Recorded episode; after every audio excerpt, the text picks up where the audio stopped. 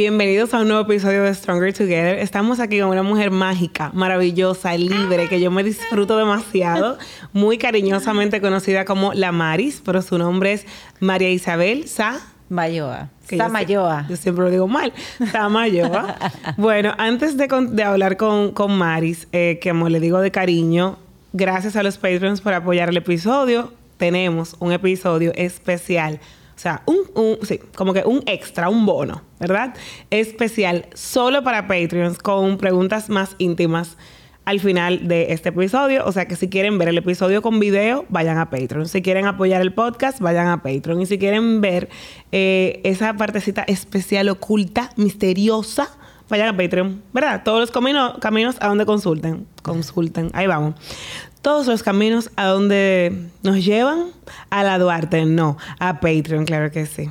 Muchas gracias. Vamos a, a iniciar con nuestro episodio. Gracias María de Enjoy Films por tenernos aquí. Maris, gracias por venir. Gracias a ti por la invitación, Patricia. Em, si me sacas una tarjeta de presentación más, señores. Tengo como cinco guardadas por no. ahí, mira. No, mentira. Gracias por la invitación. Me siento muy honrada de estar aquí. Te admiro mucho.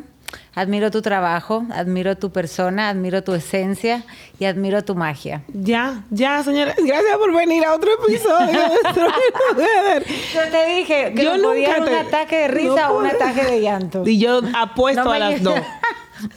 Maris, tú no te, nunca te conté, nos fuimos hace poco, Maris y yo nos fuimos de fin de semana gracias a eh, nuestras amigas, eh, nuestra amiga eh, Keila, Adrenalin Traveler. La varona que nos, nos sacó a un fin de, de chicas. Eh, bueno, realmente fue un fin, una, un inicio, un de, inicio semana. de semana. Pero fuimos de lunes a miércoles. Sí.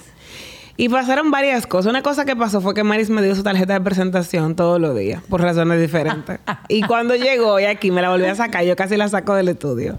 Otra cosa que me pasó es que yo siempre soy la persona que más habla de todo mi círculo, pero yo la iba a dejar en un peaje. Porque me tenía ya, yo estaba gozando, riendo y sufriendo al mismo tiempo, porque yo no manejaba la cantidad de información que ella me iba a depositar en tres horas, manejar. Ataque risa número uno. Es verdad, yo hablo mucho. Soy una persona muy expresiva, muy comunicativa. y sobre todo cuando me siento eh, rodeada de personas que vibran. Sí, como que no hay filtro, no hay. Y no hay como por qué guardarme lo que estoy sintiendo. Ay, eso. O lo que estoy viviendo, o lo que estoy, o lo que he pasado. Obviamente hay lugares y hay personas con las que uno tiene que ser y vamos ahí como súper íntimo, Carla, tú y yo. Exacto. Y la verdad que yo me llevé tantos mensajes de cada una de ustedes, pero también de mí misma.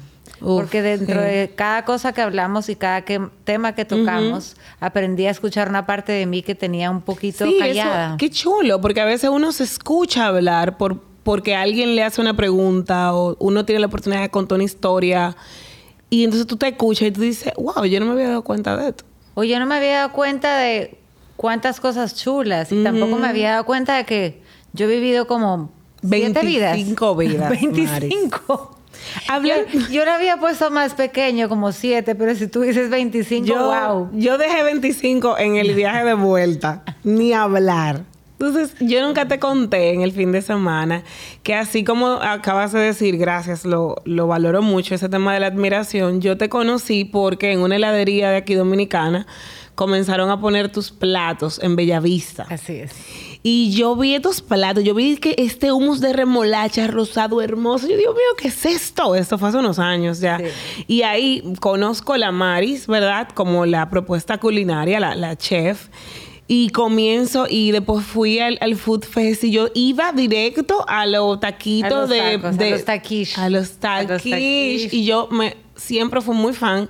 Pero entonces comencé a seguirte por tu comida y me volví fan de ti. Y míranos ahora. ¡Ah!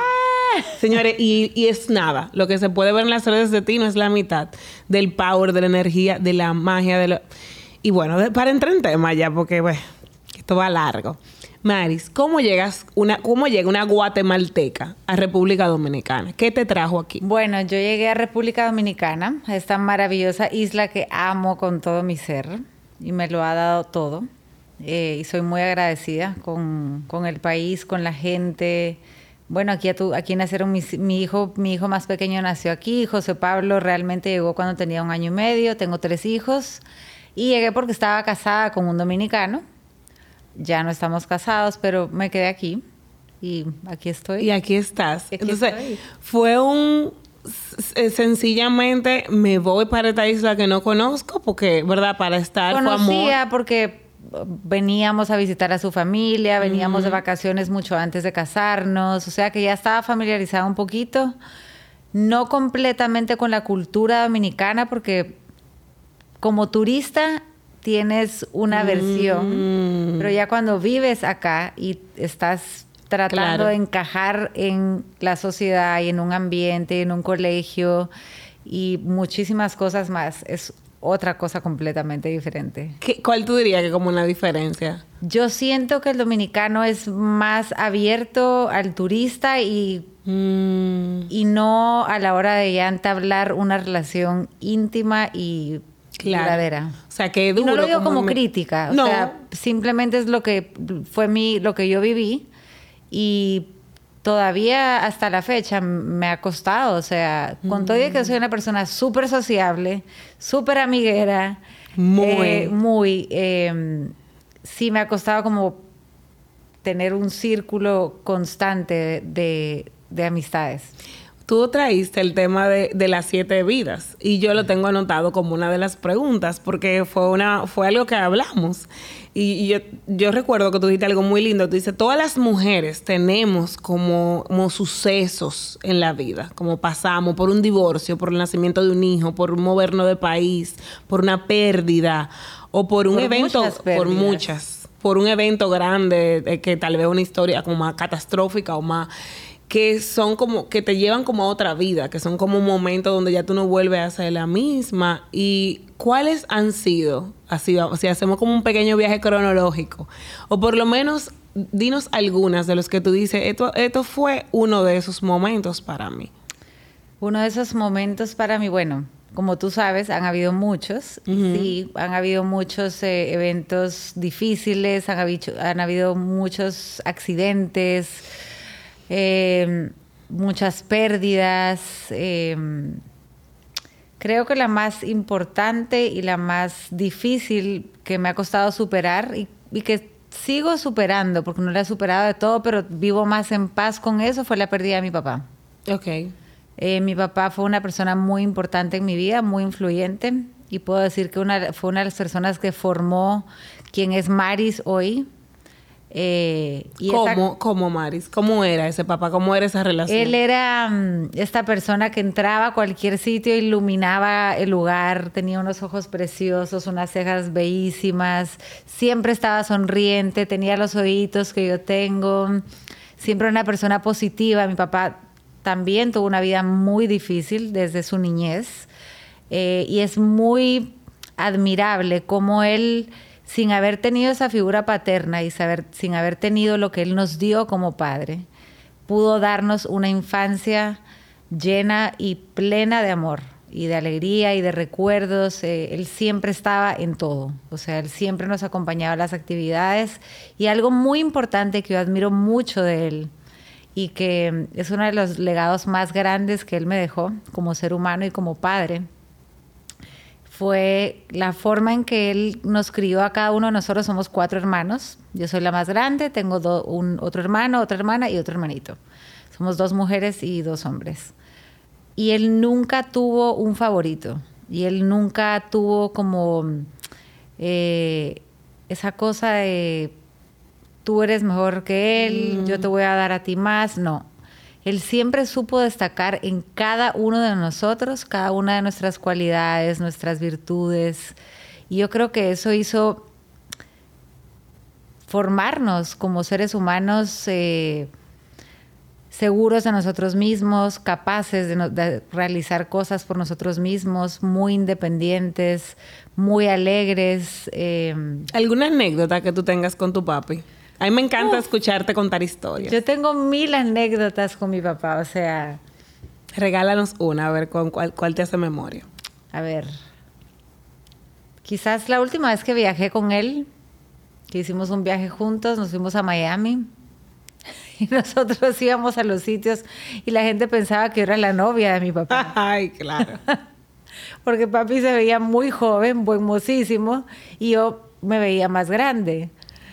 Y, y, nada, fue una semana espectacular. Me acuerdo que papi siempre fue también mucho de música, de bailar, le encantaba la salsa, le encantaba comer bien. Eh, creo que fue, esa, esa fue un, una semana que pasamos espectacular. Fue el único viaje que hicimos juntos en toda la vida y fue el último. Wow. Eh, ¿Qué otras cosas te puedo decir con mi papá? Eh, mi papá inventaba, o sea, de todo y no le tenía miedo a nada. Y siempre nos empujaba como a, a hacer cosas diferentes. Eh, siempre estaba ahí. Me acuerdo cuando él empezó a viajar mucho a Cuba por el trabajo. Y entonces a él se le metió toda esta idea de la salsa cubana y él quería que yo bailara salsa cubana. Entonces él me inscribió en clases de salsa cubana y yo aprendí a bailar salsa cubana y estuve en el teatro bailando salsa cubana. Wow, todo por algo que él, él te contagió. Él, ajá, él me lo contagió porque nunca me, nunca me obligó a hacer nada. Por ejemplo, cuando jugué tenis también, era el que me llevaba todas las tardes a mis clases de tenis. Y detallitos cuando jugaba básquetbol en el colegio, porque hice todos los deportes del mundo, por eso estoy toda golpeada. y he tenido no sé cuántos accidentes por todos lados. Yo hice todos los deportes habidos y por haber en el colegio. Me encanta el deporte. Eh, y eso es parte de él, siempre me apoyaba. Teníamos juegos de básquetbol y él estaba ahí apoyando, pero él sí era exigente en cierta forma. O sea, si tú vas a jugar básquetbol, tú vas a ser la mejor jugando básquetbol. Entonces practicaba conmigo mm. los fines de semana. Oh, wow. O si era con mis hermanos el fútbol, practicaba con mis hermanos jugando fútbol. Si jugábamos tenis, me decía, eh, de esta forma saber la raqueta, de esta forma no. Y te voy a contar una anécdota que viví el fin de semana. Conocí nuevas amistades eh, aquí en el país eh, y tuvimos conversaciones muy íntimas. Y entonces me hablaban de cómo mm, me decían, wow, tú eres una mujer muy linda, tal y tal, tal y tal. Yo, gracias. Entonces me decían, pero no es lo lindo. Me dice, tienes como gracia, tienes elegancia, tienes una forma de hablar diferente.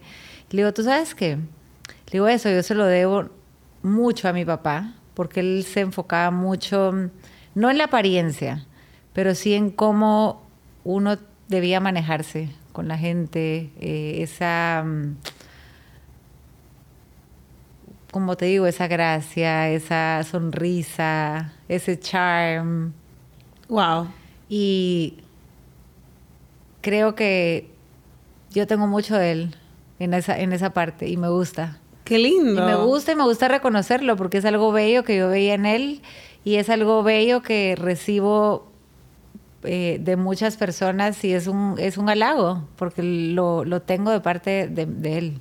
Es, es un lindo. recuerdo que vive en mí y que puedo transmitir a los demás eh, y recordarle a los demás sobre él. Qué lindo. Eh, ok, entonces esta impresión que no la... Mira, increíble, hablamos muchas cosas y eso no, no, no, lo llegamos a hablar, que tuvo tu papá en ti eh, y, y, lo que dejó él en ti, ¿hace cuánto lo pierdes? Papi murió hace 16 años. Wow. Este 15 de junio va a cumplir 16 años. ¿Hace un tiempo? Sí, ¿Llegó a conocer a, algún, a tu hijo? Llegó a conocer a Sebastián. Sebastián va a cumplir 21 este año y sí, lo conoció. Gracias a Dios. Qué bueno. Que... Tuvo la oportunidad de conocer a su abuelo.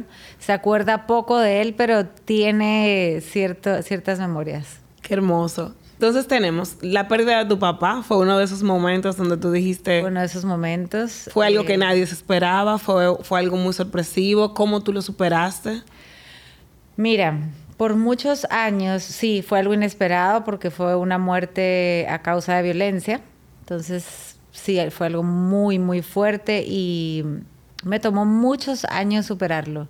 Hasta la fecha puedo decirte que todavía hay una parte de mí y que yo sé que va a ser imposible que esté completamente sana, pero mm, por muchos años, los primeros años me aferré a la idea de que no había pasado. Y me acuerdo que yo tenía sueños con él y yo soñaba que él en los sueños me decía, yo estoy vivo, yo solo me fui por un tiempo, los estoy protegiendo, yo voy a volver. Wow. Luego me tomó una etapa con que yo quería investigar qué había pasado, yo quería que la gente que hizo eso. Eh, Fuera justicia. Y se hiciera justicia. Y no estaba en mis manos. No. Y la realidad es que vivimos en países donde se hace muy poca justicia. Yo tenía que 22 años.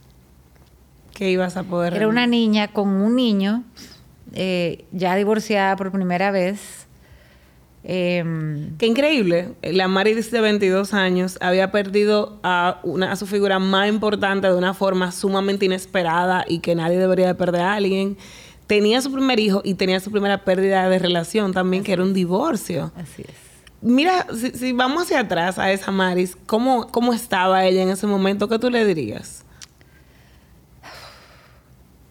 Mira, Merice, tú sabes que yo eh, creo que a través de los años como que fui evadiendo esa etapa por muchos momentos y por muchos momentos como que busqué eh, formas de, de, no sentir lo que estaba pasando. Wow. Pero siempre fui pro terapia, siempre he sido pro buscar ayuda, siempre he sido de crecer de, del dolor, de no ser una víctima del dolor o de las cosas que pasan, porque al final todos en la vida tenemos situaciones difíciles, unas pueden, eh, si las comparamos, pueden ser peor que otras, pero lo que es peor para mí, tal vez no es lo peor para ti. Entonces, claro. eh, por ahí viene una parte muy importante para mí, que es la empatía. Eh, y así como pasé por ese momento y he pasado por otros, es darme y reconocer y no minimizar lo que yo estoy viviendo. Porque muchas veces minimizamos el dolor que estamos viviendo porque decimos, ah, pero fulanita está pasando por, por, una enfermedad peor, o está pasando por algo peor, o perdió esto, o no tiene esto. Y no, no podemos compararnos, así como no nos podemos comparar como personas, como seres humanos, o en cuánto tenemos o medimos qué somos o quiénes somos por cuánto tenemos, tampoco podemos minimizar el dolor que sentimos o las pérdidas que tenemos. Y entonces tú le dirías, tú le dirías como lo que tú estás sintiendo es válido. Lo que estoy exacto. Si yo pudiera hablarle a la Maris de 22 años, le diría, tu dolor es válido. Y tienes derecho a llorar y tienes derecho a sufrir esta pérdida, pero va a pasar. Va a pasar. Va a pasar. ¿No te pasa que ahora tú tal vez veas a esa Maris muy diferente porque tu hijo mayor tiene casi esa edad? Así es. Te, cae, como, te cae como el 20 de lo joven que eras. Uf. Yo lo veo a él y yo digo, pero esa edad yo ya tenía un hijo, yo ya había pasado por un divorcio, pasé por lo de mi papá, pasé por muchísimas cosas más y lo veo y digo, es, es un niño. ¿Tú sabes qué me pasa ahora? Es un niño. Y yo veo ahora, y fue como algo que yo no había, me había puesto a pensar. Y Sebastián ahora mismo va a cumplir 21. Y yo lo veo y digo, es un niño. O sea, Obvio. No es un niño porque ya es un adulto y Sebastián es súper independiente, súper responsable, tiene esta personalidad. Pero tú sabes lo joven que es. O sea, que le digo muchas veces, nosotras estamos en una. Yo tengo 34 eh, años y yo todavía no tengo mi primer hijo, no sé. Eh, eh, ya es como un tema de reloj biológico, de una decisión muy permanente. Tengo otra amiga que no se ha casado y dice, concha, le vieja, yo ahora tengo pareja, pero tengo tan y uno jura en cada momento de su vida que uno está ya adelantadísimo, que está vieja, que está adultísima. Y a mí, como trabajo mucho con mujeres diferentes, de diferentes edades, me dicen, tú eres una bebé. Pero yo para mí estoy vieja ya, ya yo estoy ya. que lo que no he hecho no lo voy a, a mí me pasa igual, que me siento muchas veces, yo voy a cumplir 40 en diciembre, no me siento de 40, me siento joven todavía. Pero hay mucha gente que me dice, pero tú todavía estás súper joven y tal vez es como que el trayecto de tantas cosas sí. que me hacen sentir que he vivido más años de los que ya tengo. Recuerda, si tú nos estás escuchando con 20, con 30, con 40, con 50, estás joven. Cada vez que te encuentras con una persona 5, 8, 10 años más grande que tú, te dice, tú eres una bebé. No, no estás tarde para nada. Para nada en lo absoluto y tal vez venimos de una sociedad donde las cosas eran como muy lineal, la vejez llegaba muy temprano, pero estamos viviendo en un momento donde los hijos se tienen próximos a los 40, donde tú comienzas a vivir tu mejor vida con tus amigas o con tu pareja a los 50. O sea, estamos a tiempísimo y nos queda muchísimo tiempo por delante. Y esa perspectiva, por ejemplo, tú la tienes por todo lo que tú has vivido. Así es. Ok, ¿qué pasa? ¿Dónde está la Maris de 22? ¿Cuál es el otro evento de luego de la muerte de tu papá que tú dices, esto fue un evento grande para en mi vida? Un evento grande en mi vida fue la mudanza eh, para acá. Fue algo también eh, muy repentino. No era algo planificado y también fue a causa de cosas eh, relacionadas con eh, la inseguridad en Guatemala Mm. y tuvimos que tomar la decisión por la seguridad de mi ex esposo, mía y por la de nuestros hijos y para vivir una vida más tranquila, sin seguridad, sin estar pendientes. sin- Sabemos que las cosas han cambiado mucho, pero como nosotros muchísimo. y que otra realidad, yo estuve por allá, fabuloso, pero en ese tiempo, en ese momento, ¿qué era a lo que tú llamas inseguridad? ¿Qué era lo no, que se en ese momento tú llamas inseguridad, eh, te atracaban en cualquier momento, en cualquier sitio, en cualquier zona, a cualquier hora. Eh, habían muchos secuestros rápidos, muchos secuestros express, mucho extorsión a negocios, a personas con negocios personales. Eh, sí, sí, se vivió una época muy difícil. Y, nosotros, Y a ti te tocó vivir A mí me tocó época. vivirla con mi papá, me tocó vivirla con mi familia en general, eh, muchos años atrás primero, y también me tocó vivirlo personalmente con, con mi ex esposo. No, no, hay secuelas de eso. Hay momentos donde tú tal vez te puedas sentir insegura o te den miedo. Sabes que es algo bien interesante porque yo he vivido muchas cosas y sobre este tema, como que a pesar de las cosas que han pasado y que pasaron, no soy una persona miedosa. O sea, yo soy de las personas que Para se va de viaje sola Ajá, ajá. y conoce ciudades sola y salgo a caminar y salgo con... Y la gente me dice, pero ten cuidado, pero tal y tal. Y no es algo que me traumatizó de esa forma. en ese sentido, claro. En ese sentido, claro que tomo mis pre- precauciones, eh, y, pero no, no, para mí no es un tema. Qué, qué bueno, porque puede pasar lo contrario, como que tú siempre pudieses estar esperando que pasara algo grande, porque viviste eh, como una calidad, un tipo de inseguridad que muchos países, mucha gente, ah, en ese, se- o sea, como con esa intensidad no la viven. ¿Qué fue lo que fue como un antes y después de tu vida cuando te mudas aquí? Después, bueno, cuando llegamos aquí, nuestra, nuestro primer hogar fue en, en La Romana, en Casa de Campo, y fueron dos años maravillosos porque fue venir como de, de toda esta inseguridad, de tener que estar A, con a la- a lo más al seguro, paraíso, al a paraíso. lo más seguro, a yo estar solo con mis hijos, a pasar las tardes en la playa con ellos. Ahí fue donde quedé embarazada de mi tercer hijo, de Gabriel. Entonces, la verdad que fueron unos años lindísimos, fueron unos años de mucha paz. Eh, yo todavía trabajaba, pero hacía solo catering privados para las personas dentro de casa de campo. Mi ex esposo trabajaba en su trabajo y yo me dedicaba a, a ser mamá Qué a ser lindo. mamá y a disfrutar de la naturaleza. Yo jugaba tenis en la mañana, llevaba a los niños al colegio, volvía, les preparaba almuerzo, nos íbamos a la playa. Fue una etapa hermosa en la que mm, mis hijos pudieron tenerme como que el 100% y el 100% presente, no solo presente físicamente, sino espiritualmente y conectando con ellos. Tú sabes que a mí me pasa mucho cada vez. Yo siempre quiero que las cosas vayan en mejor. Yo soy muy estructurada en ese sentido. eh, y yo, y yo me han pasado varias cosas eh, eh, grandes, pero yo siempre quiero como, como que si el, que el 2023 sea mejor que el 2022 y que el 2024 sea mejor. Data exacto. Te voy a decir, te voy a contar Ajá, una noticia. Dale. Yo también soy de las personas que piensa así, quiero que cada año sea mejor. Ajá. Y te digo algo, para mí los últimos años, eh, sí, tuve unos años en donde fue todo como un año mejor que otro, otro año mejor que otro, otro mejor año que otro.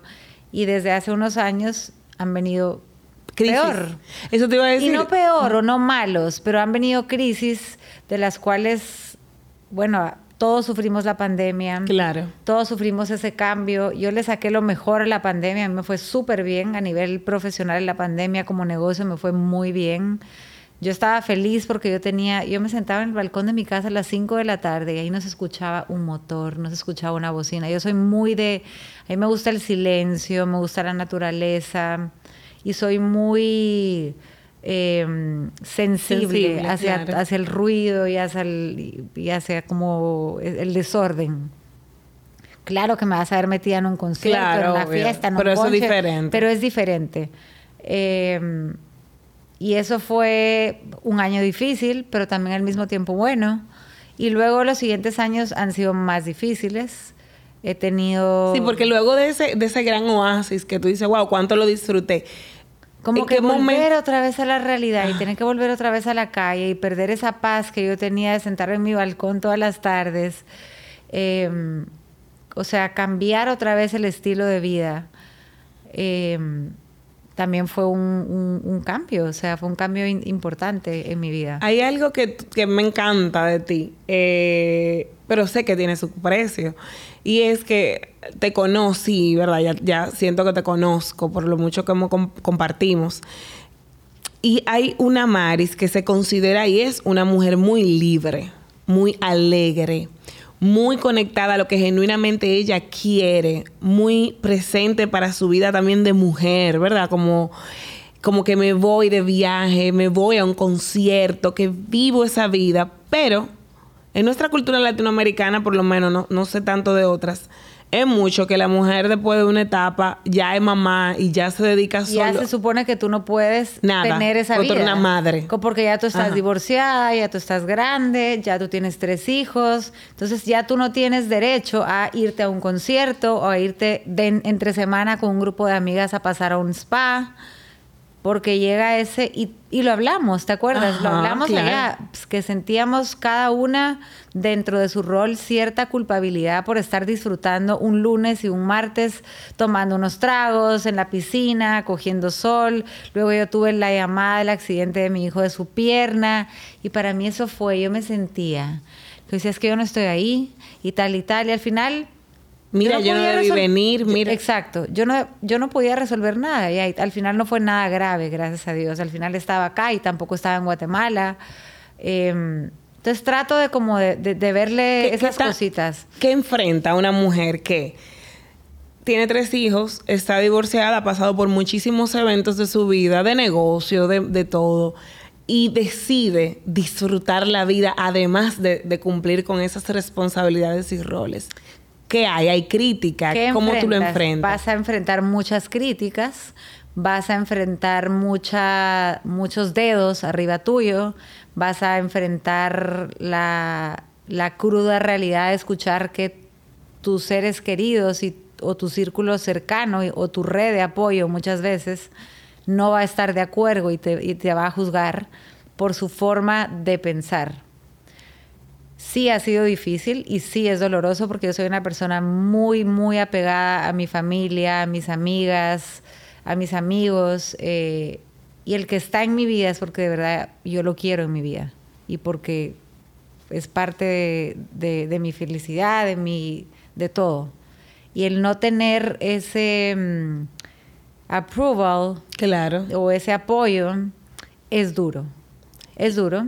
¿Y en algún momento tú cediste? ¿En algún momento tú dijiste, con Chale, me voy como a en algunos momentos sí cedí y cuando fue cuando era más joven y permití que me pasaran muchas cosas a nivel de relaciones personales por eso mismo, por permitir eh, o por evitar ser juzgada. Y ahora no. No vale la pena para ya no, o sea, ya no. Es difícil porque en algunos momentos esas personas que tú quieres se van a alejar y no van a estar de acuerdo, pero...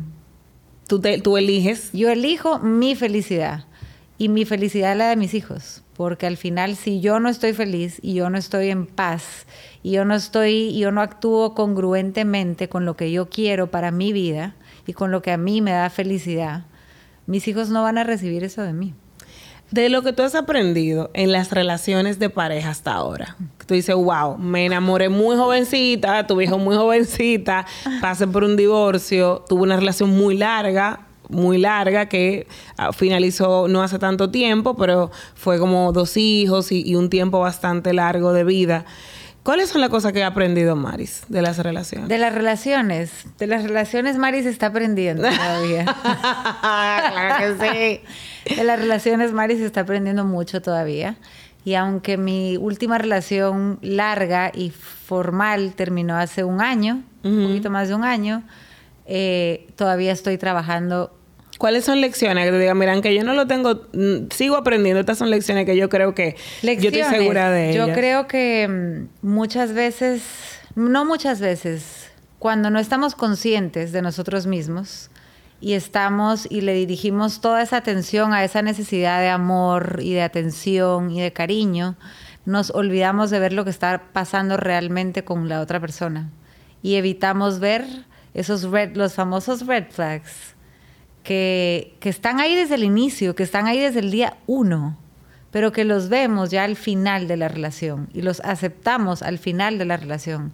Y muchas veces hay personas que no logran aceptar eso ni siquiera al final de la relación. Em, eso es algo muy importante que yo he aprendido a leer y que hoy en día me ha librado de yo empezar otra relación que tal vez no me conviene. Eh, yo sí me veo en un futuro haciendo, rehaciendo mi vida. Si me preguntas si me volvería a casar, me volvería a casar. Si me preguntas si tendría más hijos, tendría más hijos. ¡Wow, Maris! sí. Para, mí, es... algo sumamente, como yo te lo dije, la, íbamos hablando y tú me hablaste de eso, de, la posibilidad de... y yo dije, tú, tú tendrías luego de tres chicos. Bueno, yo tengo tres chicos que ya están grandes, eh, gracias a Dios. Y ese volver como a maternar de esa forma, de que un bebé... Es bello, es ah. bello. Yo, te, yo sí te voy a decir una cosa, para mí el embarazo sí fue muy difícil, los tres embarazos. Eh, yo me pasaba con mucho sueño, me daba mucha hambre, me daban muchas náuseas, engordaba muchísimo. Con Gabriel, el último, engordé 60 libras. ¡Wow! preguntas cómo la rebajé, pero yo engordé 60 libras. Entonces, el embarazo para mí no era lo como. Ya era así como, yo quiero salir de esto. Pero once the baby was there, o sea, una vez estaba el bebé ahí, o sea, para ti fluye, o sea, lo va. Fluye y incluso Concha, te por tanta cosa que tú has vivido. Y, y, y dos divorcios. Está duro tú tener fe y tú decir, yo me caso feliz. Pero yo me caso. Porque es que tú sabes por qué. Tú sabes y lo dices tan lindo, o sea, yo lo siento, yo siento. Que, no es solo fe. Lo que pasa es que yo ya, ya, ya reconozco lo que yo quiero. Ya mm. reconozco y sé sobre todo lo que no quiero en mi vida. Y sé que si se me presenta la oportunidad de rehacer mi vida, ahora, más adelante, uno nunca sabe cuándo va a ser, sin hijos, con hijos, sé que lo que vaya a escoger va a ser algo bueno para mí. Wow. Pero también es tus ganas, eh, es las ganas de vivir que tú tienes. Exacto, es como o sea, Tú, tienes un hambre de la vida, no es que yo lo siento cuando yo estoy contigo. Yo me siento así como me gusta vivir. Me y gusta. y tú sabes que muchas veces he sido criticada porque soy muy intensa o porque yo quiero vivir todo, porque yo quiero hacer todo y ahí yo no tengo edad para hacer eso. ¿Y quién te dijo a ti que hay una edad para tú seguir siendo feliz? Para tú sonreír, para tú amar, para tú creer, para tú tener fe y para saber que te mereces todo. No hay edad para eso. La edad te la impones tú. Me encanta. O dejas que te la impongan los demás dejas que te la impongan los demás. Aquí se habla mucho de... Es que tú no tienes, ya tú no tienes nada para ponerte esa, esa, ropa. Exacto. O la ropa. Tú te vistes como una carajita. Pero señor, yo me siento como una carajita. No es que me, visto, me comporto como una carajita. Exacto, tú sabes cuál es el problema. Ahora, tú sabes quién no está amargada o reprimida o lamentando que ha vivido la vida que el otro quiere que viva. Tú. Así es. Y eso se siente, señora, hay un tema de que usted puede hablar mucho. Usted puede hablar mucho, tener mucha opinión y todo lo que usted quiera. Pero hay algo que, ¿cómo se siente estar conmigo? O sea, ¿cómo, se siente sin mi forma de pensar, sin mis logros, sin mi todo lo que tú quieras, que tú tienes y que tú pienses, que tú has logrado? ¿Cómo se siente compartir un día conmigo? ¿Cómo se siente la persona que está a mi lado? Se siente juzgada, criticada, aburrida, se siente como que no pasa nada, se siente... Yo, eh, cuando he estado contigo, me siento, o sea, conectada a la vida, feliz, me río, me siento con ganas, ligera, con intención. Y eso, tu ser, eh, eh, ha sido muy resiliente. Mi terapeuta dice, resiliencia no es como que tú te levantas después de cada cosa, es que tú mantienes tu esencia a pesar de eso. Y tú eres la definición de resiliencia, porque todo lo que has vivido y tú tienes ganas de hacerlo todo otra vez. Así es, eso es cierto. Y gracias por eso. Es un gran regalo recibir ese, ese halago de tu parte. Porque es verdad. O sea, yo sí he podido quedarme estancada y quedarme en un hoyo y decir, llegué hasta aquí, ya yo estoy harta. Y no brego puedo más con esto. Y no brego más con esto. Y este tiene la culpa, el otro tiene la culpa, el otro también. Tú sabes que sí. Eh, hay muchas personas que han tenido culpa dentro de ciertas cosas Claro. que han pasado en mi vida. Claro. Pero yo también tengo la culpa de muchas cosas. Pero he tenido la habilidad de reconocer mi parte y de cambiar y de tratar de cambiar mi parte. Y aunque hay muchas cosas que todavía tengo que cambiar, y aunque no todo el tiempo soy esa estrellita y esa alegría, muchas veces... Sí, darte ese permiso también de que no Muchas siempre veces tienes. estoy triste y, y lo comparto con mi gente allegada, con mi grupo de, de apoyo, con mi familia, o muchas veces estoy enojada, o muchas veces estoy frustrada. Y mm, es difícil porque no todos tienen la capacidad de entender que no siempre vas a estar alegre o positivo, que hay muchas veces que estás solo en dolor. Y, Y hay que- que, respetar esa parte y, y- hay que y hay que vivir ese amarte ahí también. Y hay que amarte también en dolor, no solo en alegría. Ámame enojada, ámame triste, no me ames solo cuando es conveniente o cómodo para ti. Exacto. Pero ¿sabes de dónde viene eso? De nosotros amarnos primero, Mm. en el dolor, en el enojo, en la tristeza, en las decepciones, para que cuando queramos recibir eso de los demás, lo podamos recibir. Wow. Porque al y, final somos, proyectamos y somos, somos espejos. y le enseñamos a los, a los demás a tratarnos Así en es. ese mismo son de cómo nos tratamos. Y el tema me viene a la mente, cómo yo me amo en la tristeza, cómo yo me amo en el dolor, es la compasión.